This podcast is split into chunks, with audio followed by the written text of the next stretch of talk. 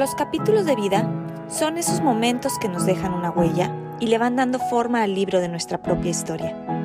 Este espacio está dedicado a compartir reflexiones y recomendaciones de libros que nos han marcado. Soy Lilian de León y te invito a encontrar en los libros algunas respuestas para nuestros propios capítulos de vida. Bienvenidos.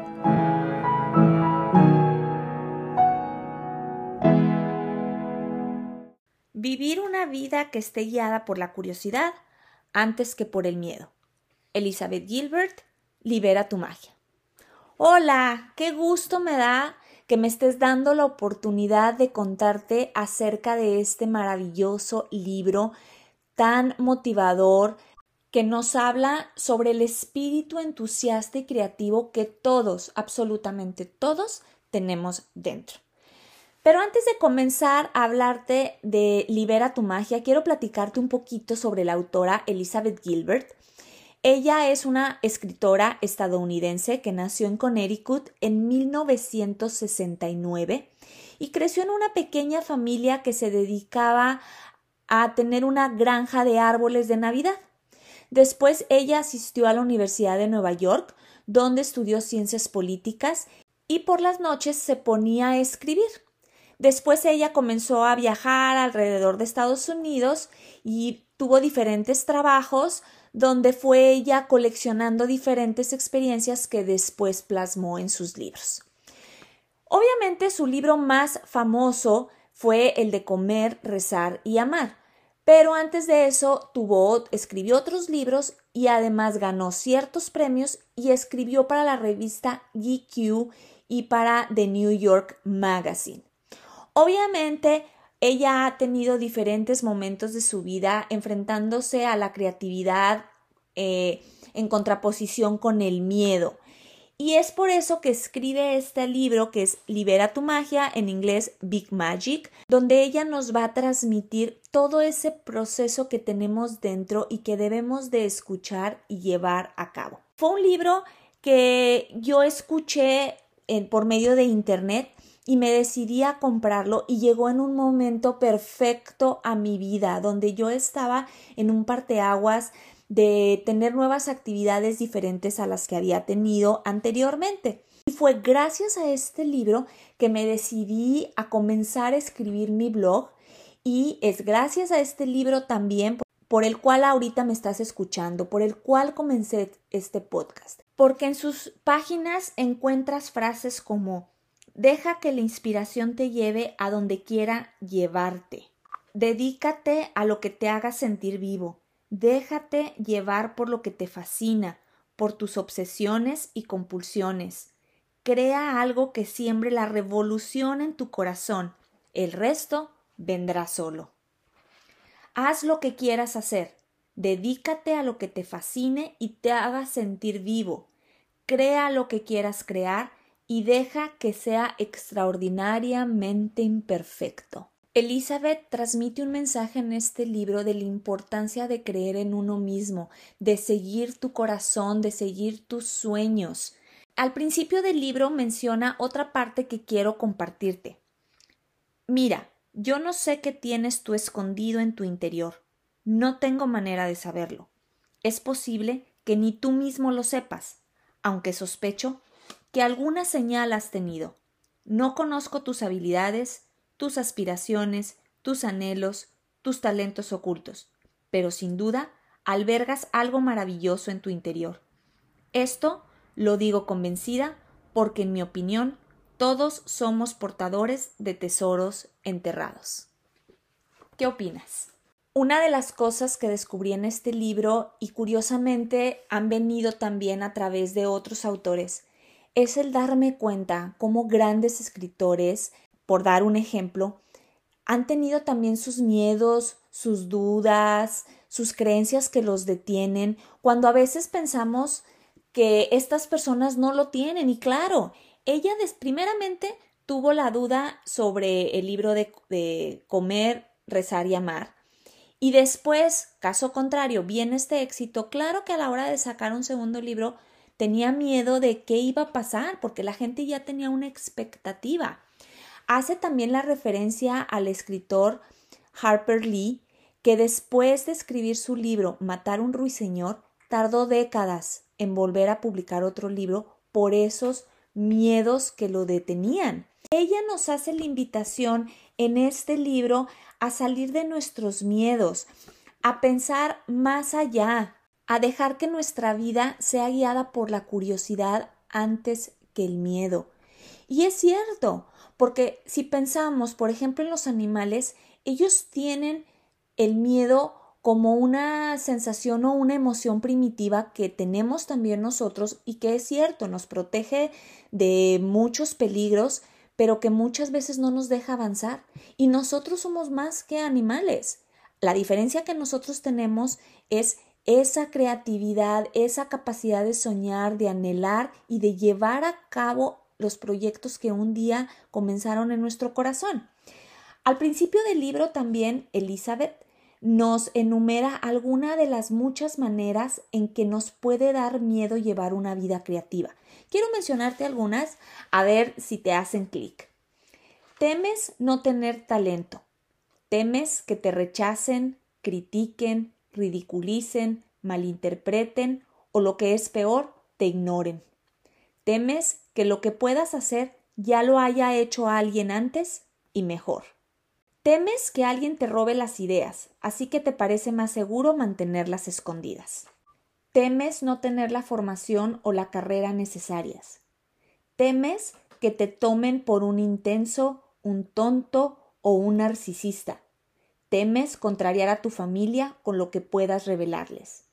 Temes lo que puedan decir tus compañeros y colegas si expresas en voz alta tu verdad personal. ¿Te suena alguna de estas? Me atrevo a decir que yo creo que todos lo hemos vivido en algún momento. Y curiosamente, en el episodio anterior, en el episodio 3, cuando platicaba, yo con la licenciada Susi Armas sobre el libro Y colorín colorado, este cuento aún no se ha acabado, hablábamos o se decía en el libro lo mismo porque ya lo comencé a leer y habla también de esos miedos que están dentro de nosotros y son los que nos detienen. Y Elizabeth Gilbert habla de lo mismo y de cómo vencerlo, de cómo aceptar esas ideas que están vivas y que están buscando dónde anidar, quién las lleve a la vida, quién les dé forma. Ella explica de una manera muy peculiar cómo esas ideas se van posando en nosotros en momentos quizá inesperados ¿Cuántas veces te ha pasado que te estás bañando y se te viene una idea? Estás manejando y se te viene una idea. Ya estás dormido, la luz apagada, todos dormidos, no te puedes dormir, te llega una idea y ni cómo escribirla porque temes despertar a todos o prender la luz.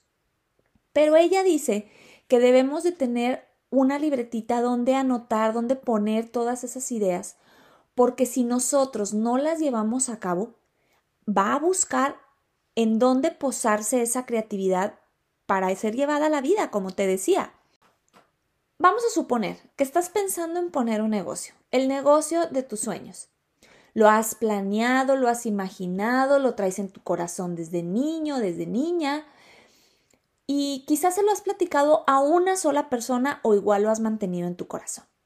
Y de repente estás con todos estos miedos que ella habla y te decides no, seguir en tu vida habitual, en tu rutina. Y de pronto, tu vecino se le ocurre poner el mismo negocio tal y como tú lo habías soñado. Y es más, el nombre hasta parecido es. Y en ese momento te sorprendes. ¿Cómo? ¿Alguien contó mi idea o, se robó mi idea? ¿Por qué? Bueno, ella es lo que explica, que las ideas están vivas. Si tú no llevas a cabo ese regalo que se te está brindando, alguien más lo va a hacer. Otra de las cosas que me llamó muchísimo la atención es que habla de que hay una divinidad. De hecho, ella menciona seis puntos, valor, encantamiento, permiso, persistencia, confianza y divinidad. Y hablando de la divinidad, ella dice que tenemos una ayuda divina que es la que nos va guiando y nos va abriendo el camino, que nosotros lo que tenemos que hacer es estar dispuestos, pero hacerlo con el corazón, no hacerlo pensando en si vamos a tener éxito o no, que debemos dejar de lado tanto la adulación como la crítica. Esas solamente son opiniones de otras personas que a nosotros no nos corresponden. A nosotros nos corresponde sentir, vivir lo que queremos transmitir, ponerlo en práctica y dejar que sea esta divinidad la que nos vaya abriendo las puertas. En un momento podemos tener un golpe de suerte y pueden venir cosas muy bonitas a nuestra vida gracias a haber puesto en práctica ese sueño. Y aquí me viene la idea eh, cuando estuve leyendo un poco y escuchando una entrevista con Isabel Allende, donde ella dice que cada 8 de enero que ella comienza a escribir, ella hace un pequeño rito donde prende una vela y invita a sus ancestros a que le abran el camino de la inspiración, porque también en ciertos momentos se siente bloqueada. Entonces me hace pensar, si lo dice Isabel Allende, si lo dice en este libro Elizabeth Gilbert, podemos ver que todos pasamos por estos momentos en los que nuestra creatividad se detiene o bien nuestra creatividad quiere salir, pero son nuestros miedos los que nos van metiendo dudas de que nuestro proyecto no sea un buen proyecto. Por eso Gilbert nos habla que lo importante es disfrutarlos, es sentirnos vivos. Me encantó la frase donde dice crear algo que revolucione tu corazón, valorar la creatividad que tenemos como seres humanos, que es lo que nos caracteriza como especie, y que para ello tenemos nuestros cinco sentidos, tenemos curiosidad, pulgares oponibles, es decir, unas manos para crear, tenemos ritmo, lenguaje, la ilusión y una conexión innata con la divinidad. Estamos conectados. Entonces, ¿qué estamos esperando para empezar a crear? ¿Qué estás esperando para llevar a cabo ese sueño que tienes? Es que ella dice que no se contrapone a las actividades que estés haciendo ahorita, porque luego escuchamos, o al menos a mí me ha pasado, que dice, no, deja todo lo que estás haciendo y vive de tus sueños. La realidad es que no siempre se puede vivir tampoco de los sueños o de lo que queramos crear. A veces tenemos que seguir trabajando. Ella lo único que nos dice es que lo integremos a la vida que tenemos actualmente. Supongamos, tú trabajas en una oficina, tienes un puesto que te gusta, lo disfrutas, pero realmente disfrutas también pintar. No se trata que dejes tu trabajo estable por la pintura, sino que lo vayas integrando y ya la misma vida te va a ir diciendo que sigue y las puertas se van a ir abriendo si lo vas a llevar junto o si llega un momento en que estés solamente involucrado en la pintura. Otra de las ideas que propone Elizabeth y a mí me llegó mucho al corazón, dice, medir la valía por tu grado de dedicación, no por tus éxitos o fracasos.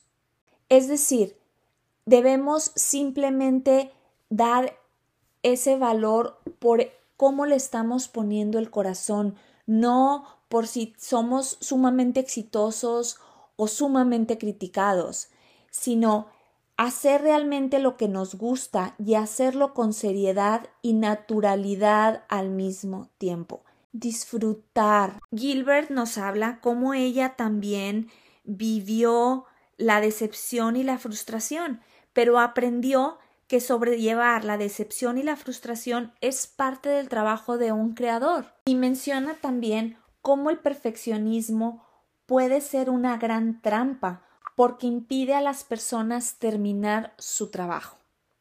En fin, es un libro realmente que recomiendo para todas las edades, porque yo creo que en cada etapa de la vida tenemos sueños. Cuando somos niños soñamos muchísimo, cuando somos adolescentes creemos comernos el mundo. Al llegar a la etapa adulta vemos muchos de nuestros sueños realizados, pero muchos otros que no. Y al pasar los años volteamos atrás y llegamos a la frase hubiera. Pero yo creo que mientras estemos vivos tenemos todas las oportunidades de seguir logrando esos sueños. Por eso te invito a leer este libro. Si alguna de estas palabras te llegó o te movió el corazón, anímate a leerlo. Es un libro además de letra grande, muy sencillo de leer, no está nada pesado, está muy ligero, está muy ameno. Si tienes un regalo que hacer porque no sabes qué regalarle, este es un buen libro, sería un buen regalo porque de veras le vas a dar el regalo de confiar en sí mismo y de abrirle las puertas a la creatividad. Y antes de cerrar, quiero leer otro fragmento de ella que a mí en lo personal me llegó mucho al alma. Dice así, La creatividad es sagrada y al mismo tiempo no lo es. Lo que hacemos importa muchísimo y al mismo tiempo no importa nada. Trabajamos en soledad y nos acompañan espíritus. Estamos aterrorizados y somos valientes. El arte es una tarea abrumadora y un privilegio maravilloso. El trabajo quiere ser hecho y quiere ser hecho por ti. Si te gustó este podcast, no olvides compartirlo. También te invito a visitar mis redes sociales. En Facebook me encuentras como arroba cap de vida o con el nombre capítulos de vida y en Instagram como los capítulos de vida. No te olvides de visitar también mi blog www.capitulosdevida.home.blog. Y bueno, te espero el siguiente episodio. Tendré a un gran invitado. Seguro te va a gustar sobre el libro que vamos a platicar. No te lo pierdas. Y recuerda, en cada libro podemos encontrar respuestas a nuestros propios capítulos de vida. Hasta la próxima.